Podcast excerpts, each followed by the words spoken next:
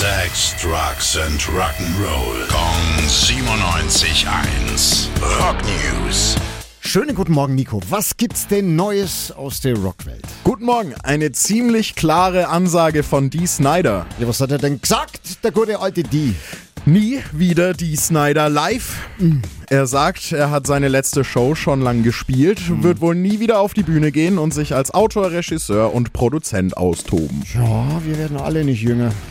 Ja, das muss aber nichts heißen. Ozzy Osbourne macht gerade nämlich genau das Gegenteil. Der hängt sich momentan so richtig rein, macht jeden Tag Krankengymnastik, wartet auf seine nächste Nacken-OP und schaut, dass er irgendwie wieder so fit wird, dass er seine Abschiedstour noch gar durchziehen kann. Respekt. Ja, dann gute Besserung, Ossi. Toi, toi, toi und Dankeschön, Nico. Na, Frale.